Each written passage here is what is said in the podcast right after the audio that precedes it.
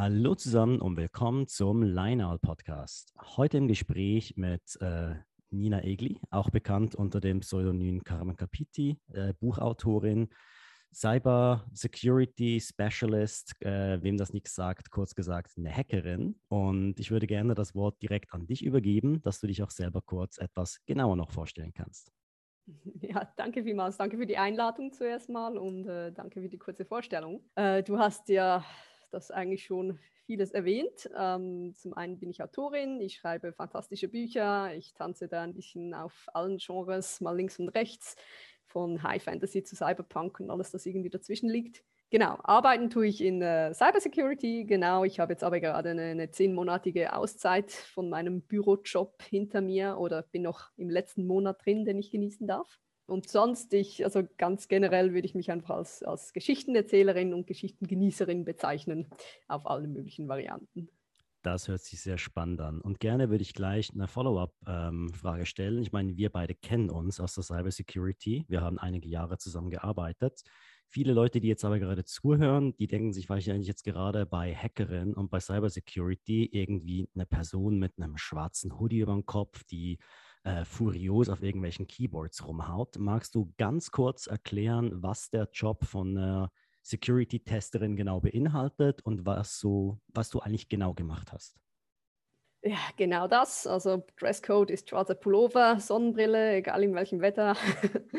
nee, Quatsch. Ähm, ja, also schlussendlich muss man sagen, also vielleicht mal, um das Ganze vorauszuschicken, das Wort Hacker ist ja eigentlich meistens wird es ja falsch gebraucht, weil die Hacker, das sind ja normalerweise die Guten, also die, die nichts Illegales machen und, und, und die Cracker oder die, die Black Hats, das sind eigentlich die, die, ähm, die auf der illegalen Seite unterwegs sind. Von dem her, also was wir gemacht haben, wir haben Kunden, die kommen zu uns, die haben eine Webseite oder ein Produkt, IoT, äh, ganze Netzwerke, ganz egal, um was es geht, was, wenn es irgendwie mit Informationstechnologie zu tun hat, dann kommen die zu uns und sagen, hey, wir wollen da wissen, wie sicher sind wir da unterwegs, äh, ist das gehärtet, ist das, hat es da Sicherheitslücken, wo man uns hacken kann, wo etwas passieren kann. Und dann schauen wir uns das an. Ähm, also der Kunde sagt uns aber ganz genau natürlich, was er geprüft haben will. Also wir können da nicht, nur weil wir die eine Applikation von ihm dann anschauen so, sollen, dürfen wir natürlich nicht dann links und rechts da seine ganze Infrastruktur auseinandernehmen. Das wäre nicht so gut. Okay. Also im meisten Fall ist es so, dass, dass sie uns natürlich viele Inputs geben oder uns mal eine Demo geben, was soll denn das überhaupt machen? Und wir überlegen uns dann, ja, wie kann man denn das sonst noch benutzen, genau so wie es jetzt eben nicht angedacht ist. Das ist eigentlich meistens so der, der beste Denkansatz dahinter. Also beispielsweise Kundendaten stehlen oder irgendwie im monetären Bereich sich bereichern, einfach das System hat anders zu nutzen, als es gedacht wäre. Was mich zur Frage führt, wie wird man denn eigentlich eine Hackerin? Also hast du das studiert oder wie kommt's? Ja, also ich habe Informatik studiert, genau Systeminformatik an der Fachhochschule. Ja, und dann ist es halt wirklich so. Also die Informatik ist so breit. Ähm, für mich, ich sage immer, du musst schlussendlich einfach irgendwo eine, dein Basiswissen herkriegen. Also du musst irgendwo mal was gemacht haben und dann entwickelst du dich halt irgendwie weiter in die Richtung, die du willst. Dann gibt es im Internet unglaublich viele Ressourcen. Es gibt Weiterbildungen, Zertifikate. Bei mir war es jetzt wirklich so, dass ich einfach die erste Stelle, die ich nach dem Studium angenommen habe, die, die war schon ein bisschen im Informationssicherheitsbereich, aber noch hatte noch überhaupt nichts mit technischem Testen zu tun. Also, aber interessiert hat mich das schon immer und ich habe immer mal im Internet so Challenges gelöst und so ein bisschen, ähm, ein bisschen da die Zehe reingehalten, sage ich mal. Und schlussendlich habe ich dann eigentlich äh, meine zukünftigen, also unsere zukünftigen respektive ehemaligen Mitarbeitenden kennengelernt und bin dann so eigentlich zu dieser Firma gekommen, eigentlich als ziemlicher Newbie in Sachen Security Testing und da war ich jetzt aber sechs Jahre lang hier.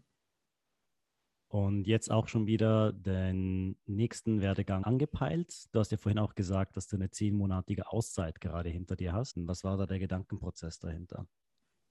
Für mich war es so, äh, eben wie gesagt, ich war sechs Jahre da ähm, bei derselben Firma und irgendwie war da auch nicht unbedingt etwas, das jetzt ganz schlecht lief. Aber es war schon so, über die letzten zwei oder länger Jahre hatte ich so das Gefühl, ja, irgendwie so, hm, ja, ist es das? Ist das wirklich will ich das mein Leben lang machen oder, oder vielleicht, vielleicht ist mehr ein Drängen, vielleicht ist es einfach Zeit für was Neues. Und ja, auf jeden Fall habe ich dann einfach gesagt, hey, es ist, es ist Zeit für was Neues. Wie genau dieses Neue aussehen will, weiß ich nicht. Ähm, aber ich habe irgendwie während dem Arbeiten nicht den Kopf dazu, mir über das groß Gedanken zu machen.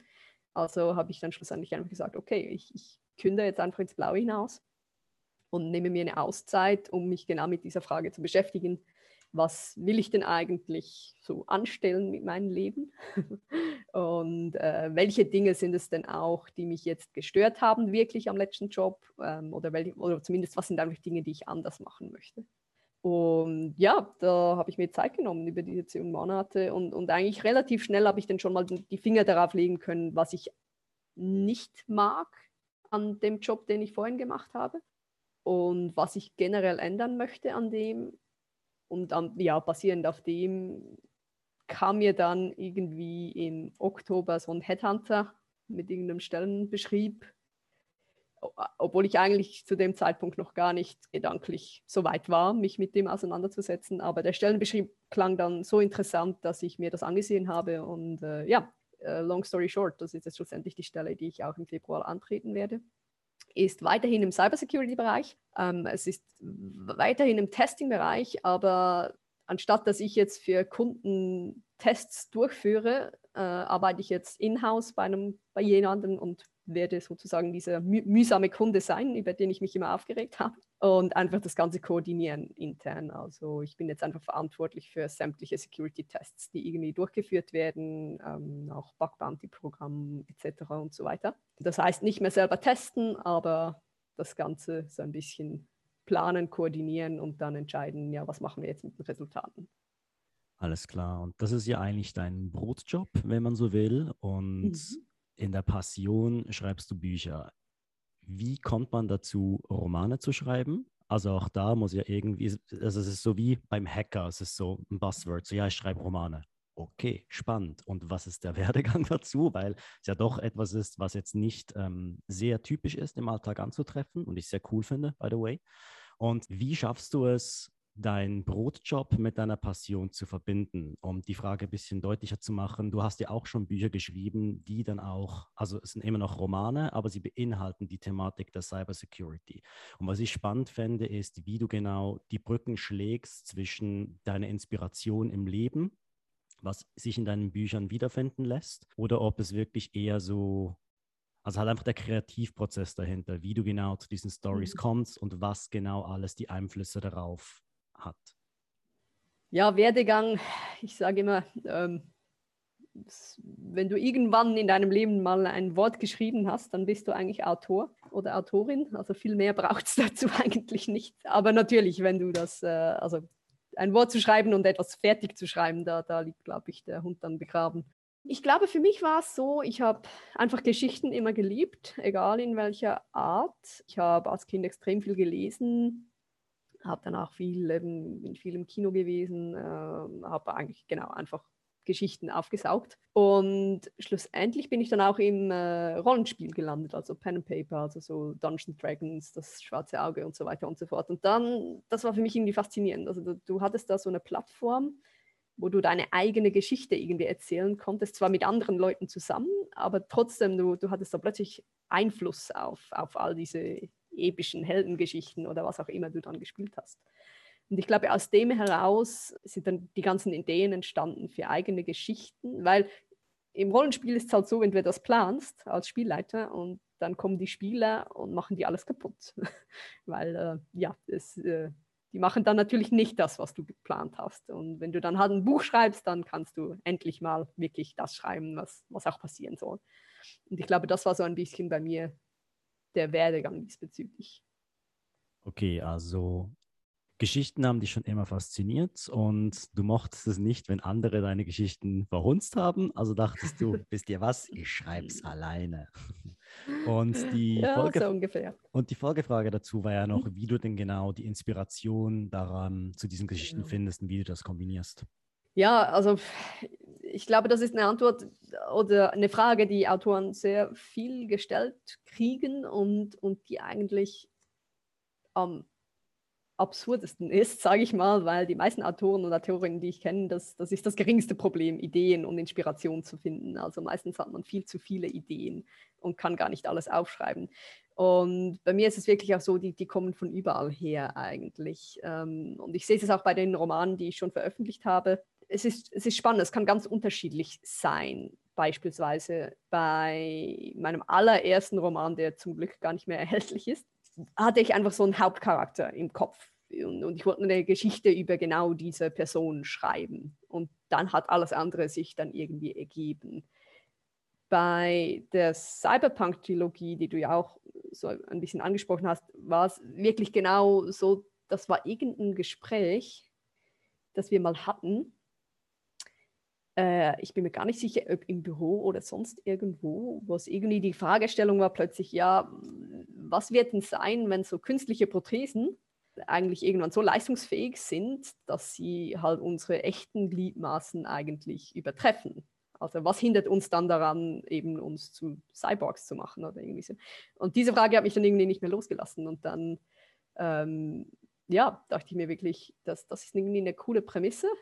Und ja, die ganze Trilogie ist eigentlich dann aus, aus diesem Punkt herausgekommen, also, also die, diese ethischen Fragestellungen zu der ganzen Technologie. Und jetzt das, was ich jetzt gerade, also was demnächst von mir erscheint, das ist wieder äh, auf eine ganz andere Weise entstanden. Da dachte ich einfach, Whisky und Magie, das, das ist irgendwie geile Kombi. Ich schreibe irgendwas zu dem. Von dem her eben ist es, die Inspiration kommt wirklich, kann, kann überall herkommen. Whisky und Magie. Ich bin ja gespannt, was da kommt. Ich möchte trotzdem gerne hier noch ein bisschen weiter ranfühlen. Und zwar hast du ja gerade gesagt, dass es nicht ein Problem ist, ähm, Ideen zu haben. Im Gegenteil, dass äh, die Autoren eigentlich immer übersprießen voller Ideen, sondern eigentlich zu erkennen, welche Idee ist es wert, dass ich eine Geschichte darüber schreibe und welche halt nicht. Und ich glaube, das ist grundsätzlich eine sehr spannende Fragestellung, die eigentlich alle Menschen betrifft, weil sei es, wenn du ein Business gründen möchtest, ob du jetzt oder auch in Information Security halt gerade an, an einem Projekt bist von, von der Testing-Strategie her, wir haben immer eigentlich eher fast zu viele Ideen. Die Frage ist, woran erkennen wir, welche Idee wirklich brauchbar ist und welche nicht? Und da fände ich es spannend von dir zu hören, von dieser ganzen Ideensammlung, die du immer wieder hast. Wie schaffst du es, die guten Ideen von den schlechten zu trennen?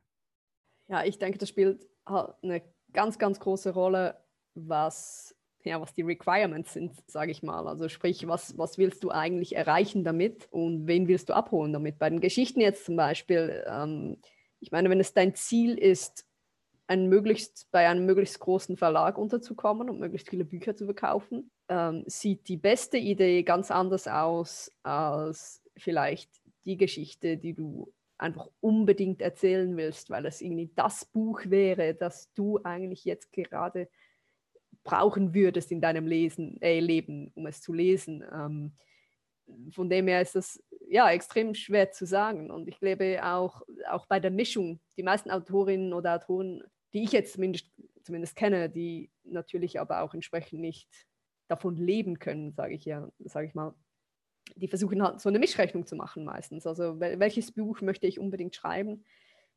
Aber wie lässt sich es vielleicht dann auch irgendwie vermarkten am Schluss? Ähm, und ich bin mir sicher, dass ganz viele Leute auch Bücher schreiben, von denen sie von, von Anfang an wissen, dass das wird kein Erfolg, aber es ist halt einfach ein Herzensprojekt, das sie halt trotzdem schreiben wollen. Und ja, wenn du das jetzt auf, auf die Arbeitswelt ab, abbilden willst, ja, ich denke, es sind schlussendlich die genau gleichen Fragen. Also es fängt an mit, mit welches Studium mache ich ja dann frag dich mal, was, was denn das Ziel des Studiums sein soll, wenn du das große Geld machen willst und eine Vielzahl an, an Jobs zur Verfügung hast, äh, haben möchtest, dann ja, ist das Philosophiestudium vermutlich nicht unbedingt die erste Wahl.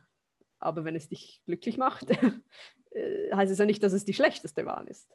Ich denke, das ist so eine grundsätzliche Fragestellung von, was willst du eigentlich im Leben und inwieweit bist du bereit, deine eigen, dich selber eigentlich zu vertreten und dich selber zu sein in deinen Taten und wie weit versuchst du eigentlich konform zu sein? Weil ja auch grundsätzlich das ganze Schulsystem und auch der akademische Werdegang sind ja eigentlich so konzipiert in den meisten Richtungen, dass es die Menschen auf die Industrie vorbereitet, auf das Funktionieren innerhalb einer Gesellschaft.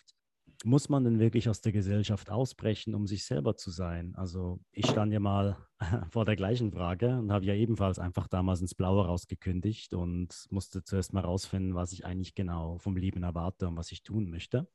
Und darum auch hier wieder die Frage, bei dir war es dasselbe. Du hast die, die Kündigung eigentlich gemacht ins Blaue hinaus, weil du gesagt hast, ich brauche jetzt erstmal Zeit für mich, hast danach jetzt aber doch wieder von einem Headhunter einen Job angenommen, der dich ja wieder in die Cybersecurity zurückführt. Also ist es doch schon auch ein Teil von dir, die Cybersecurity, denke ich. Oder sagst du, dass du hier doch das klar eigentlich trennen möchtest zwischen Passion und Brotjob? Also sprich, wenn du nicht mehr arbeiten müsstest, aus finanziellen Gründen, wärst du immer noch in der Cyberwelt zu Hause zu gewissen Stücken? Oder ist das wirklich eher so dieses industrielle, ähm, angepasste, was da aus dir herauskommt? Ich denke, wenn die Frage, ja, wenn du mir die Frage zu Beginn meiner Auszeit gestellt hättest, hätte ich wahrscheinlich gesagt, Nee, also wenn ich jetzt von heute auf morgen genug Geld hätte oder was auch immer oder einfach genug Unabhängigkeit auf irgendeine Art und Weise, dass ich nicht mehr arbeiten müsste, nee, ich würde nicht zurück in die Cybersecurity. Jetzt aber während den zehn Monaten habe ich aber trotzdem dann irgendwie gemerkt, weil mich natürlich, ich habe so viele Leute getroffen überall ähm, und natürlich wollten alle wissen, ja, was machst du so und, und so weiter und so fort. Und dass eigentlich jedes Mal, wenn ich darüber geredet habe, ich doch irgendwie wieder gemerkt habe, ah, nee, so ganz hinter mir lassen, irgendwie, irgendwie möchte ich es, glaube einfach doch auch nicht, weil ich das ein extrem spannendes Fachgebiet finde und so viel, gerade die Cybersecurity halt auch nicht nur rein technisch ist, sondern auch so viel Menschliches eigentlich noch dahinter steckt irgendwie. Ja, äh, auf jeden Fall ja, darum muss ich heute sagen, ich, ich kann es dir gar nicht beantworten. Wenn ich nicht mehr arbeiten müsste, nee, also ich würde wahrscheinlich nicht arbeiten. Ich würde nicht in einem 9-to-5-Bürojob arbeiten. Aber dass ich äh, die Cybersecurity komplett hinter mir lassen würde, dann das weiß ich auch nicht. Ähm, und ich muss sagen, ich stehe im Moment so in einem richtigen Zwischending, da ich jetzt gerade erst die neue Stelle an, antreten werde, auf die ich mich freue, auf die Herausforderungen ich mich freue.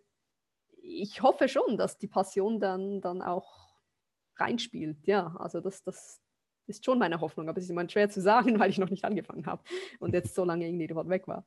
Aber auf jeden Fall, also die Faszination dafür, die, die ist auf jeden Fall immer, immer da gewesen und, und immer noch da, ja. Und ähm, ja, aber ich meine, ich muss auch sagen, was, also ich, ich kann auch nicht arbeiten. Das ist etwas anderes, was ich auch gelernt habe über mich jetzt in den letzten zehn Monaten. Ich, ich, oder nein, das wusste ich eigentlich schon immer. Also ich, ich könnte nicht einfach nur leben und gar nichts tun. Aber jetzt ist wieder die Definition, was heißt denn Arbeit, ähm, so ganz genau. Ähm, ich habe zum Beispiel, also ich habe äh, drei Wochen auf einer Farm gearbeitet in Schweden. Und schon vorher habe ich immer, habe ich mich so ein bisschen verloren in diesen YouTube-Videos über Homesteader und Homesteading und Leute, die so eine kleine Farm zu Hause haben, neben ihrem Brotjob natürlich und alles. Und irgendwie finde ich das total faszinierend. Und im Moment, also vor allem als ich dann dort weggegangen bin und eigentlich immer noch so im Hinterkopf so da meine kleine Zukunftsvision irgendwann, so eine kleine Farm mit so ein bisschen Hühnern und einem Schaf selbstverständlich. Und vielleicht 50 Prozent arbeiten im Büro und einfach 50 Prozent so ein bisschen Farmlife, Farmlife irgendwie. Das, ja, ich glaube, das wäre momentan wäre das so meine perfekte Kombi. Ich spüre die Romantik des Farmlebens aus dir sprechen. ja, ja.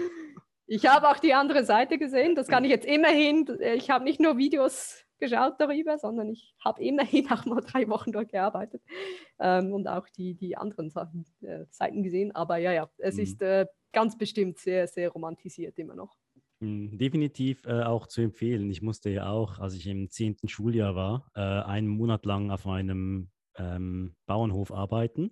Also kenne auch das Farmleben ein bisschen und äh, ich gebe zu, also ich ziehe den Hut vor jedem Bauern, auch in der heutigen Zeit noch. Mhm. Es ist kein Zuckerschlecken der Beruf. Ferien machen ist ähm, nahezu unmöglich, weil deine Hühner legen weiterhin Eier, deine Kühe müssen weiterhin gemolken werden, die Felder müssen weiterhin bearbeitet werden. Also Chapeau an alle, die das tun und extrem wichtiger Job, wie wir jetzt ja auch gerade wieder gesehen haben in der Corona-Krise.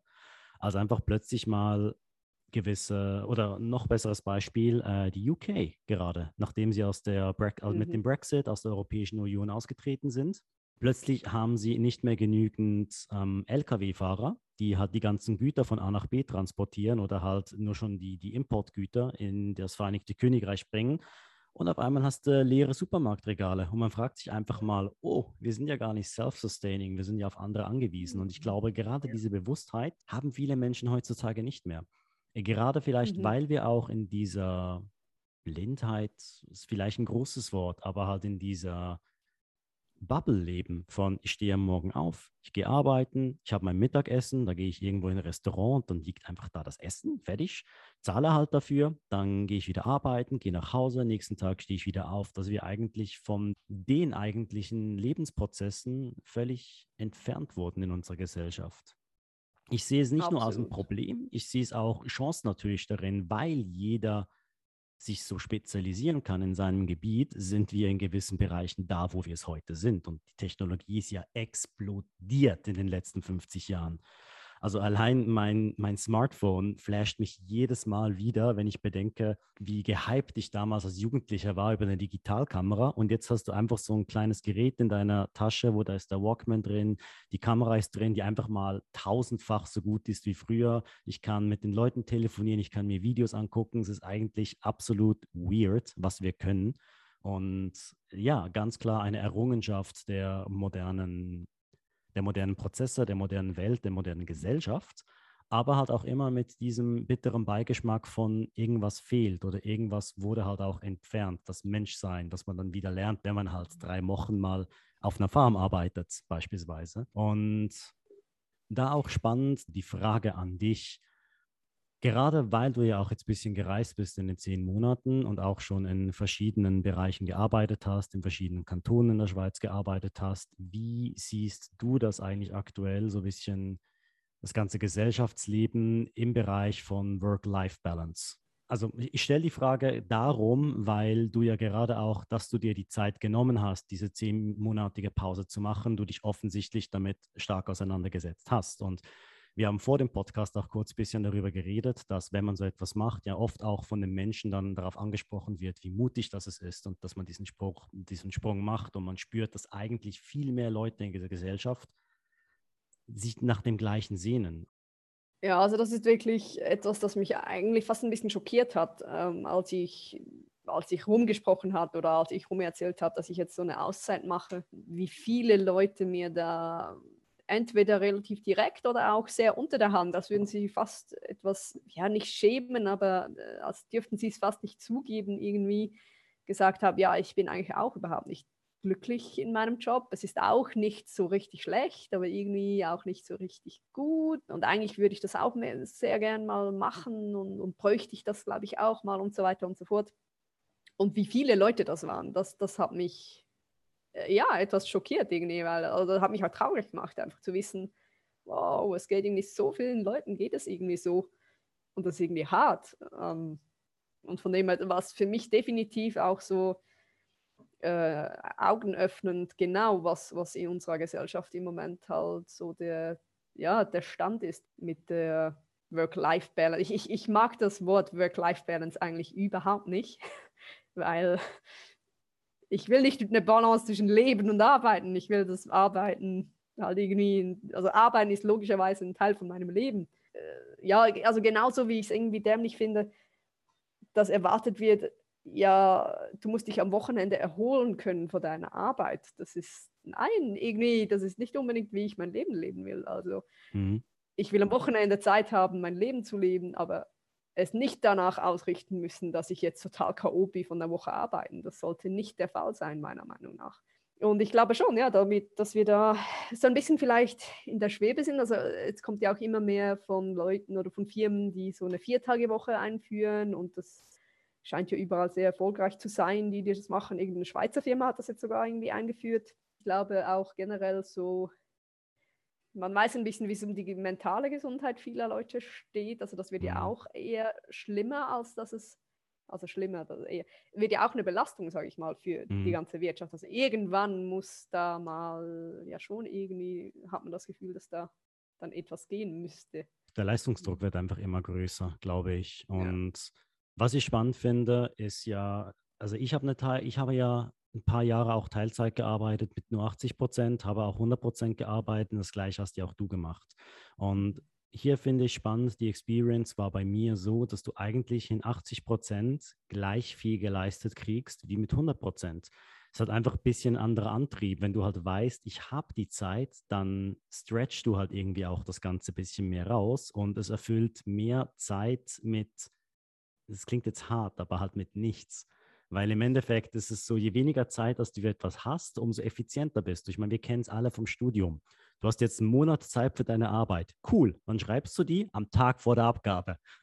also, natürlich jetzt extrem, ja. aber es ist meistens so. Also äh, limitiert zu sein in der Zeit ist ja eigentlich das, was uns Value gibt.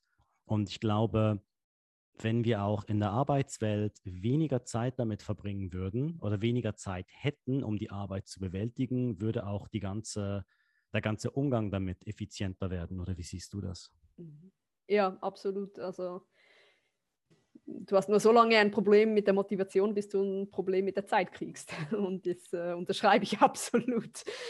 Ähm, ich glaube, es geht den meisten oder sehr, sehr vielen Leuten so.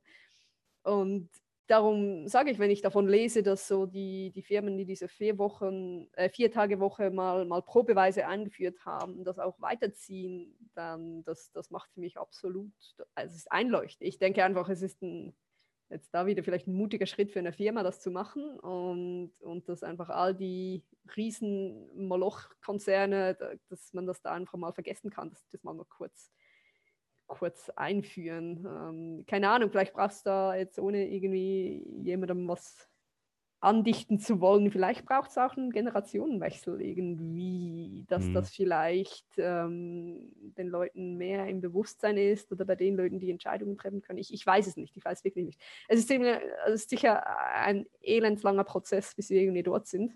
Mhm. Aber ich glaube, was mir aufgefallen ist, schon jetzt in so Stellenausschreibungen, was da eigentlich schon viele so Buzzwords, sage ich jetzt mal, wiederverwendet werden, die genau auf das abzielen, eben irgendwie Work-Life-Balance und Achtsamkeit und, und, und dies und das. Und, und es ist so äh, ein bisschen dasselbe Phänomen wie in der ganzen Nachhaltigkeitsding. Da gibt es auch so Buzzwords, die sich einfach Leute irgendwie auf die Homepage schreiben. Und was denn das jetzt genau heißt, hm, ja, äh, kann man ja auch nicht wirklich nachprüfen, sage ich mal. Nur weil mhm. jetzt steht, ja, wir produzieren CO2-neutral. Ja, was heißt denn das jetzt? Weil also, das ist ja nicht irgendwie etwas, das man sich zertifizieren lassen muss. Ja. Und ich glaube, das ist so ähnlich. Also wenn eine Firma aufschreibt, hey, wir, wir sind bedacht auf eben genau die, die Work-Life-Balance unserer Mitarbeiter, dann ist das zwar schön, dass das irgendwie etwas ist, das bei ihnen ein Begriff ist, aber wie das denn jetzt genau aussieht, ja, es ist die Frage, ist es wirklich Firmenphilosophie oder ist es Marketing? Genau. Genau, Sagst ja. du es halt einfach, ja, ja, wir sind so, weil du deine Produkte verkaufen willst und entsprechend Mitarbeitende einfach anwerben willst bei dir? Oder sind es halt wirklich die Werte, die du lebst? Und ich fand es da auch mhm. spannend. Ich habe vor kurzem auch irgendein Meme, glaube ich, war das gesehen, wo es darum geht, so die beste Gegenfrage, die man in einem Jobinterview stellen kann wenn die Frage kommt, warum möchten Sie diesen Job haben, einfach auch mal zu fragen, warum ist dieser Job frei? Was ist mit der Person passiert, die ihn zuvor gemacht hat? Mhm. Also einfach so, Fluktuation ist ja immer da. Und was ich glaube, was sehr, sehr wichtig ist und übrigens, was ich sehr auch am Arbeitsgeber geschätzt hatte, für den wir beide gearbeitet haben, war, dass da halt ein kleines Startup zu dem Zeitpunkt mehr verstanden wurde, dass Arbeitgeber und Arbeitnehmer ein zweiseitiges Gleis ist. Also das halt bei großen Konzernen hast du halt wirklich so, hey, das ist die Hierarchie, das ist äh, Feld A, wir möchten gerne Feld A füllen. Wenn du eigentlich Form Z hast, nicht unser Problem, guck mal, ob du in Form A reinkommst und sonst next. Und mhm. ich glaube, gerade bei einem kleineren Betrieb ist es viel besser auch möglich, zu sehen, wo sind wirklich die Stärken eines Mitarbeitenden und wie kann man ihn gezielter einsetzen. Weil es gibt ja auch dieses Zitat, ich glaube von Naval war das, ähm, dass es grundsätzlich keine schlechten Mitarbeitenden gibt, es gibt nur falsch eingesetzte Mitarbeitende. Dass jeder eigentlich irgendwo eine Kernkompetenz hat, die, und wenn man die richtig einsetzt, dann nicht nur mehr fürs Unternehmen rausspringt, sondern einfach auch mehr für die Person. Ich glaube, das ist eigentlich so der Punkt von Work-Life-Balance, um da diesen, diesen Begriff auch nochmal aufzufassen, den du gesagt hast, weil ja, was bedeutet Work-Life und muss es denn eine Balance sein zwischen zwei Extremen? Kann man nicht was finden, was eigentlich sich selber entspricht und halt einfach Play, also wenn Work zu Play wird, die Play Balance mhm. von mir aus, keine Ahnung. Wer weiß, was ich meine. Ja, und ich, ich denke auch, wenn man guckt, wie sich die Wirtschaft aktuell entwickelt und auch wie sich die Gesellschaft entwickelt, ich meine, gerade für dich als Autor, Früher, wenn man ein Buch schreiben müsste, also korrigiere mich, wenn ich falsch liege, weil ich rede jetzt einfach nur aus meinem Kopf raus, musstest du wahrscheinlich zu irgendwelchen großen Verlagshäusern gehen, alle haben deine Story zerrissen, dann hast du mal jemanden gefunden, der sagt, ja, wir, wir machen ein Buch daraus, aber du musst noch das und das anpassen, weil es muss bla bla bla bla.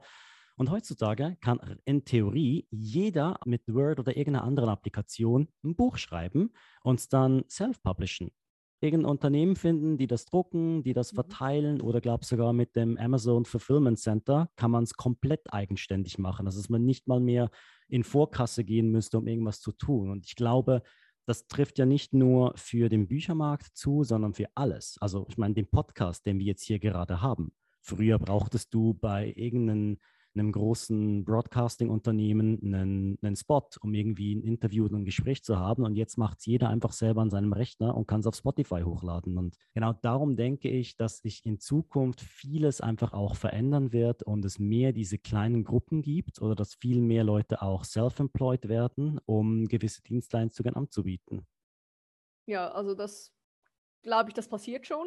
Also das gibt es ja schon extrem. Ähm, ich denke, es ist auch, also grundsätzlich auf jeden Fall eine gute Entwicklung. Es, es gibt, I mean, more power to the people am Schluss. Also jeder hat die Möglichkeit, äh, die Hürden sind viel, viel kleiner geworden, überhaupt irgendetwas zu tun. Das ist auf jeden Fall so. Ich denke, was es überhaupt auch oft gibt, ist, dass halt man viel einfacher auch sich irgendwo verliert. Also es ist viel einfacher geworden, halt wirklich jetzt das eigene Business zu eröffnen und daran zu scheitern, sagen wir jetzt mal. Äh, ich sage nicht, dass es per se ein Problem ist, weil nur wenn man scheitert, lernt man was dazu.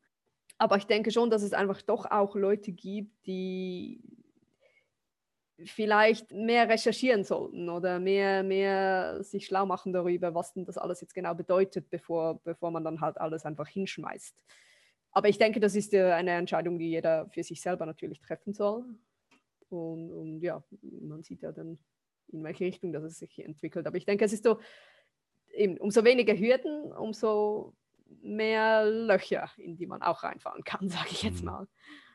Gerade jetzt zum Beispiel, wie du sagst, bei, beim Verlagsautoren. Ähm, es gibt überall auch so ein bisschen äh, die, die Schattenseiten. Also ich denke jetzt mal, in so einem Zwischending, ähm, zwischen wo du sagtest, es gibt eigentlich nur die Variante, über einen Verlag zu gehen und, und dem, wo wir jetzt sind, wo wirklich Self-Publishing so ziemlich einfach geworden ist. Da haben so diese Druckkostenzuschussverlage das Licht der Welt erblickt und das ist schlussendlich eigentlich nur eine Abzocke. Also das ist äh, eigentlich, man kann sagen, es ist eigentlich nur eine Betrugsmasche. Du zahlst, die, die, die tun so, als suchen sie also die suchen Manuskripte und wenn du denen etwas schickst, dann loben sie dich vom ganzen Herzen und holen dir alles äh, vom Himmel runter und sagen, doch, das müssen wir unbedingt machen und so weiter und so fort. Und je nachdem steht dann nicht mal drin, dass du denen etwas zahlen musst, aber, aber du musst irgendwie eine Mindestabnehmmenge, also du musst denen einfach mal 500, 500 Exemplare oder so abkaufen, nachdem sie es gedruckt haben. Oder eben, du musst ihnen überhaupt schon Geld geben, dass sie das überhaupt machen. Und äh, man sieht dann halt auch sehr schnell an den Covern und der ganzen Qualität, dass, also die, die nehmen einfach dann das den Text, packen den in zwei Buchdeckeln, kritzeln was aufs Cover und, und, stellen das raus, weil die haben gar kein mhm. Ziel. Das ist gar nicht deren, deren, ihre Idee, das zu vermarkten. Das ist ihnen ja Wurst. Das Geld wollen sie nur, also das Geld, das sie brauchen, kriegen sie vom Autoren, weil der Stimmt. zahlt sie ja schon. Mhm. Oder der kauft ihnen ja schon die 500 Exemplare ab. Also alles andere kann ihnen Wurst sein. Und ja, ich denke, solche Stolperfallen oder einfach Leute, die dann das Ausnutzen versuchen. Ähm, ja, gibt es halt immer mehr. Und also was mich immer aufregt zum Beispiel ist, äh, so auf YouTube gab es mal eine, fand so eine Phase mit YouTube-Werbung, wo da jedes Mal so ein junger Typ äh, mit drei Tagebart irgendwie in die Kamera ge geguckt und oh, schalt jetzt nicht weiter, wenn du das wahre Geheimnis wissen willst vom wahren Erfolg, bla bla bla bla bla. Und also ja, das ist für mich so der Pinnacle of, genau, eben self-made Millionärs, die halt versuchen, andere Leute in die Pfanne zu hauen, weil es eben jetzt plötzlich so einfach aussieht. Wunderschön. So. Ja, ich weiß, ich weiß genau, was du meinst. Diese, ja. diese Werbung mit, ey, 25 Jahre alt, ich fahre ein mhm. Bentley, 20.000 Euro Uhr am Handgelenk. Willst du das auch? Komm jetzt in meine WhatsApp-Gruppe. genau der, genau der. Oh, ja, stimmt schon. Das ist ein guter Punkt, dass ja, grundsätzlich ist es einfacher geworden, irgendwie selber was auf die Beine zu stellen, aber natürlich auch, natürlich ist die Charlatanerie, die damit einhergeht, auch gestiegen. Das ist ein mhm. guter Punkt, da hast du natürlich recht. Und ja, ähm, also jetzt da wieder die Brücke zur Information Security, weil es ist lustigerweise auch eines der größten Benefits, meiner Meinung nach, mal in dieser Branche gearbeitet zu haben. Du beginnst Charlatanerie schneller zu erkennen.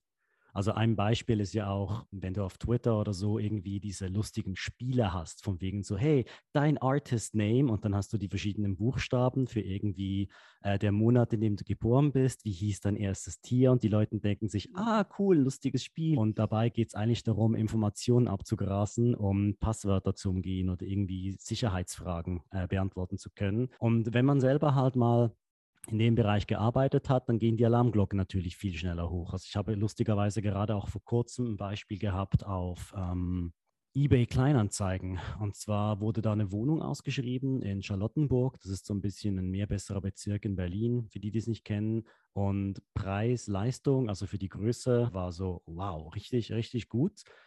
Gab aber als einziges Bild nur einen Grundrissplan und wenn man sich dann da gemeldet hat, dann hat die Person zurückgeschrieben, so, ja, wow, ich habe mega viele Anfragen gerade, äh, damit ich das alles weiterleiten kann. Schick mir, mach mir bitte eine E-Mail an die und die Adresse und schick mir Personalausweiskopie, Schufa-Auskunft und es ist schon so, ah, okay, I see what's happening there. Dann mal kurz Bildersuche vom Grundriss, dann merkt man, okay, das ist irgendein generischer Grundriss, der von irgendwo einer Homepage runtergenommen wurde. Okay, da ist gerade einer einfach am Personaldaten klauen. Mhm. Und wie gesagt, für uns ist es einfacher, so etwas zu erkennen. Du bist da noch mal tiefer in der Thematik drin als ich. Mit all diesen zusätzlichen Gefahren, die uns die heutige Gesellschaft auch entgegenwirkt, mit Chancen kommen auch Gefahren. Wie kann sich ein Normalverbraucher davon schützen? Ja, ich bin jetzt gerade hin und her gerissen, ob ich der Punkt, der mir auf der Zunge liegt, überhaupt sagen soll, weil eigentlich ähm, ist auch ein Punkt, den ich eigentlich versuche selber abzugewöhnen mir. Und das ist halt einfach eine gesunde Portion Misstrauen schlussendlich. Wobei Gewicht auf, dem, die, auf der gesunden Portion liegt, sage ich jetzt mal. Ich, ich, ich finde es schade, also ich finde, wir sind schon in einer Welt, in der wir viel eher misstrauisch sind oder zumindest habe ich das Gefühl, in der Schweiz zumindest sind die Leute eher misstrauisch. So auf der Straße, nicht unbedingt im Internet, aber auf der Straße gegenüber anderen Leuten, Leuten, die man nicht kennt, ähm, habe ich das Gefühl, ist das Misstrauen äh, doch relativ hoch. Ja, von dem aber trotzdem, ich glaube, einfach mal, mal äh, innehalten, egal um was es geht. Einfach mal gar nicht müssen überstürzende Entscheidungen treffen oder muss ja nicht gleich auf etwas klicken oder, oder gleich eine Antwort geben. Man kann einfach mal kurz einen Schritt zurück machen und sagen, okay, äh, ich schaue das jetzt nochmal nüchtern an und mache mir Gedanken dazu. Macht das Sinn, dass ich diese Nachricht erhalte? Macht das Sinn, dass ich diese Antwort jemandem geben muss, dass ich denen das schicken muss? Warum muss ich das? Ähm, einfach so mal ein paar ja, ein paar W-Fragen stellen, sage ich jetzt mal, und, und, überlegen, ist das überhaupt sinnvoll, was ich hier mache. Und dann der zweite Schritt ist sicher Recherche, jetzt gerade mit diesen Verlagen und so. Ich würde sagen, es braucht nicht wahnsinnig viel, um diese zu identifizieren. Es gibt Webseiten im Internet, die, die eine Liste haben, eine Blacklist haben, wo diese Namen draufstehen. Und wenn man nach diesem Namen googelt und vielleicht mal auf die zweite oder dritte Seite geht, würde man das herausfinden. Der Punkt ist jetzt gerade bei den DKZ-Verlagen ist es halt wirklich so, dass häufig halt Leute an die rangeraten, die gar noch nicht, die sich noch null irgendwie mit der ganzen Buchszene auseinandergesetzt haben, sondern die haben jetzt seit Jahren geschrieben und in ihrem Kämmerchen und auch eine ganz falsche Vorstellung vermutlich häufig davon, wie der ganze Buchmarkt, Buchmarkt überhaupt funktioniert. Und dann sehen sie dieses Angebot und wow, und man schickt es denen mal und die sind voll mhm. begeistert. Und man könnte ja eigentlich schon einfach mal etwas mehr Recherche anstellen. Und es gibt so viele Foren im Internet jetzt gerade, also im deutschsprachigen Bereich und im Englischen ganz bestimmt, äh, Autorengruppen, wo man sich anschließen kann, wo man diese Fragen auch einfach stellen kann. Meistens ist es ja so, dass Leute, die mehr Erfahrung haben, sehr, sehr gerne Auskunft geben über diese mhm. Dinge. Und dass man sich halt auch die Zeit dafür nimmt und mhm. den Aufwand macht. Und, und das, ja, es gibt halt Quickshot-Lösungen und, und, dann gibt, ja, die sind nicht unbedingt immer die besten. Ja. Verstehe. Und du meintest vorhin gerade, dass du dir das gesunde Missvertrauen oder Misstrauen gerade eher am Abgewöhnen bist? Also du versuchst es dir abzugewöhnen? Wie meinst du das? Ja, ich denke mehr im Zusammenleben halt schlussendlich oder auch, ähm, ja, dass man auch nicht immer nur das, das Schlechteste im Menschen irgendwie zu sehen versucht oder sich eben abgewöhnt, sondern nicht immer hinterfragt, äh, ja, was hat denn jetzt der oder die davon, wenn der oder die jetzt mir das anbietet? Mhm. Sondern auch mal einfach sagen kann, hey, vielleicht ist auch ein netter Kerl. Aber ja, es ist eine Gratwanderung schlussendlich, oder? Man soll ja nicht naiv sein. Und ich meine, natürlich habe ich mich damit auseinandergesetzt. Ich war jetzt viel unterwegs, ich bin immer alleine gereist äh, die mhm. letzten zehn Monate lang. Und dann, ja, es ist halt immer so eine Gratwanderung zwischen äh, dem gesunden Misstrauen oder auch einfach nur verpasste Chancen, viel zu ängstlich, Leuten Unrecht tun, etc. Also eigentlich klassisches Risikomanagement. Ja, ja, sozusagen. Situation analysieren, Risiko ja, ja. abschätzen ja. und mal gucken, ob man die Risiken auch mindern kann. Und wenn die, ach, wie hieß das nochmal? Es gibt doch diese lustige Card mit dieser Risikomatrix. Weißt du, mhm. was ich meine? Irgendwie grün auf der einen Seite, rot auf der anderen Seite, wenn es irgendwie sehr wahrscheinlich ist, dass etwas eintrifft und einen sehr, ja, sehr ja. großen ähm, Risikomatrix, ja. Eintrittswahrscheinlichkeit Risikomatrix. gegen äh, Schadensausmaß. Genau, und wenn das halt einfach zu groß ist, dass ja. man dann eigentlich sagt, ja, ich lasse lieber mal die, die Finger komplett davon. Mhm. Und bei allem, was irgendwo in der Mitte liegt, muss man halt tatsächlich ein bisschen ähm, Risikomanagement betreiben. Also mhm. ich finde es ich finde es spannend, was du gerade gesagt hast, weil ich finde mich selber auch immer wieder ein bisschen in der Situation, wo ich merke, dass ich persönlich einfach halt auch aus Erfahrungen, die ich gemacht habe im Leben, eine sehr, sehr ähm, kritische Person bin und auch immer zuerst mal denke, nee, ähm, du hast nicht mein bestes Wohl im Sinne, sondern dir geht es einfach nur um persönliche Bereicherung und darum bei vielen Dingen auch gleich schon mal Opt-out anwähle, zu Beginn weg. Mhm. Aber ich glaube, man hat deswegen nicht weniger Lebensqualität. Also weil ich habe mich auch lange mit der Frage bei mir selber beschäftigt, ob ich viele Dinge im Leben verpasse.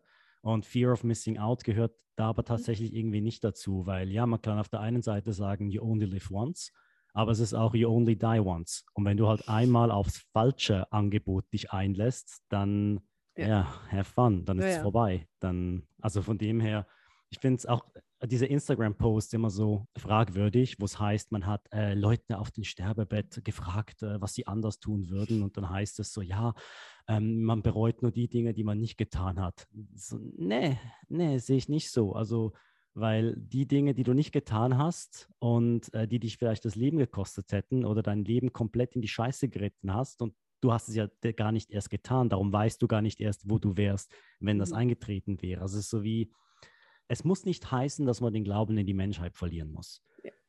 So, mm, man kann kritisch gegenüber einer Person sein und ihr aber trotzdem eine Chance geben. Aber halt einfach mhm. eine gewisse Achtsamkeit mit an den Tag legen.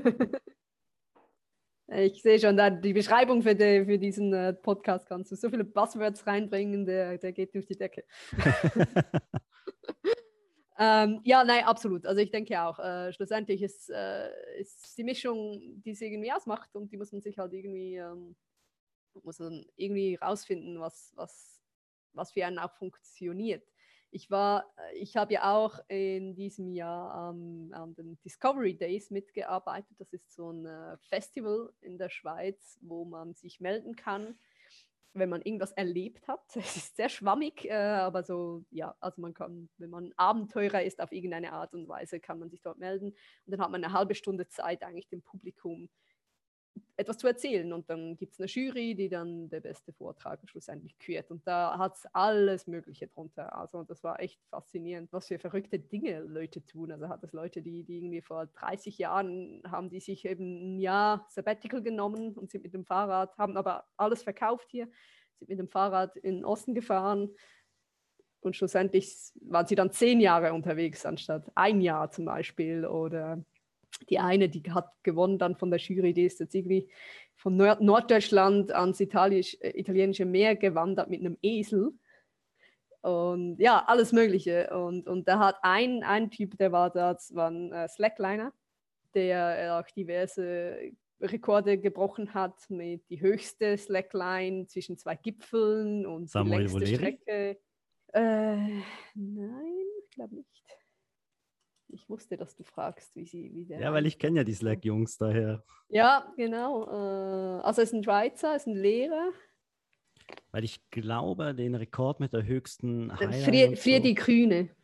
Ah, okay, nee, den kenne ich tatsächlich nicht. Ja, ich weiß es auch nicht genau, was er jetzt genau natürlich alles. Aber er, er war extrem, also gut einfach auch auf der Bühne, das macht ja Mhm. auch immer schon viel, viel aus. Ähm, ah, Highline. Ich glaube nochmal, also, ja, nee, keine Ahnung. Also die längste Highline oder die höchste Ja, Highline. genau, ja, Okay. irgendwie. Und diverse sind halt auch ohne Sicherung, hat er auch irgendwie einen Ja. Rekord. Äh, die, und, und das war dann für mich so, okay, also ich habe eh schon Mühe, ich habe eh schon Höhenangst. Also die Mhm. Bilder überhaupt zu sehen, wie er das macht, das war bei mir, das war das schon, wurde da ganz anders. Und dann noch, okay, äh, das macht er jetzt alles ohne Sicherung. Und ich meine, er ist, äh, der ist irgendwie 30 Jahre alt.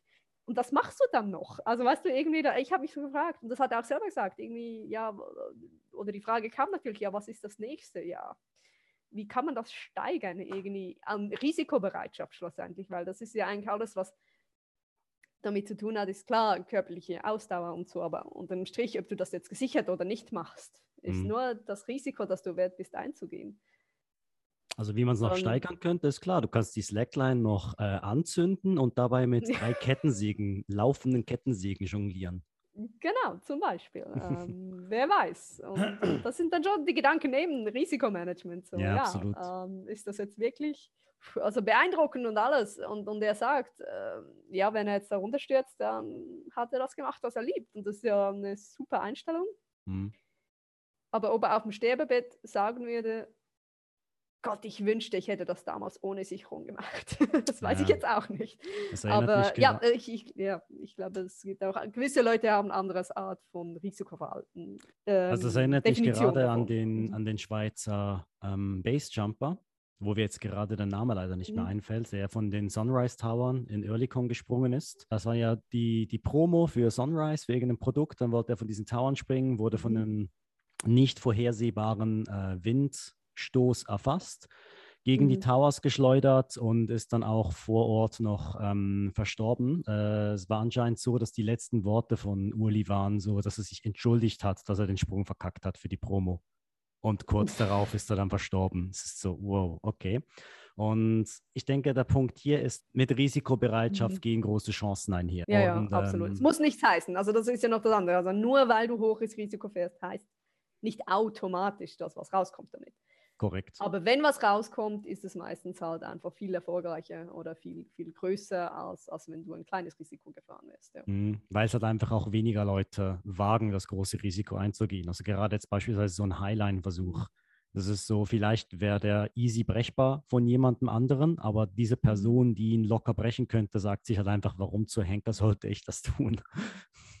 Genau, ja, ja, absolut. Ich meine, Mhm. das ist, also wenn jeder das machen würde, wäre es ja nicht äh, speziell. Also das fand ich Mhm. auch überhaupt bei diesen Discovery Days, bei den Vorträgen ja spannend irgendwie.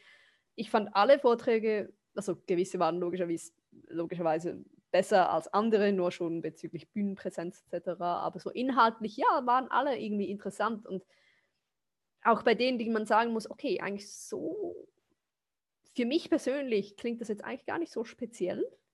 Aber ich weiß, für den, der da drüben im Publikum sitzt, ist das wahrscheinlich voll der Shit oder keine Ahnung, weil der hat noch nie etwas von dem gehört, auch noch nie, käme nie auf die Idee, so etwas zu tun.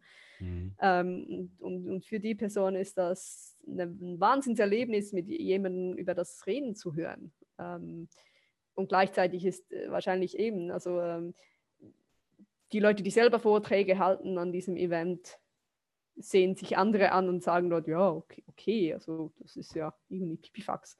Mhm. Der Kontext Äh, des Zuschauers. ist das Genau, ja, deine, deine Perspektive darauf. Mhm. Ja. Darum sage ich auch Risiko oder der Mut äh, zum wieder irgendwie das Rädchen wieder schließen. Ähm, Leute, die mir gesagt haben, das ist extrem mutig, was ich hier gemacht habe mit, mit diesem Sabbatical. Das ist eben, es ist irgendwie eine Frage der Perspektive, ob das jetzt wirklich Mut ist. Ähm, für mich war es jetzt eher der, für mich war es jetzt der Weg, der eigentlich weniger Mut gebraucht hat, weil mhm. ich mich nicht wieder gleich irgendwie committen musste und etwas unterschreiben musste und, und wieder irgendwie mich, mich in eine Abhängigkeit sozusagen begeben musste. Ja, von dem her hatte ich jetzt eigentlich viel mehr Freiheit und das war eigentlich für mich das Risiko geringere, das zu tun, als von einem Job in den anderen zu, zu, zu stolpern, blöd gesagt. Aber logischerweise ist das eine, eine Perspektivfrage, ja. Mhm.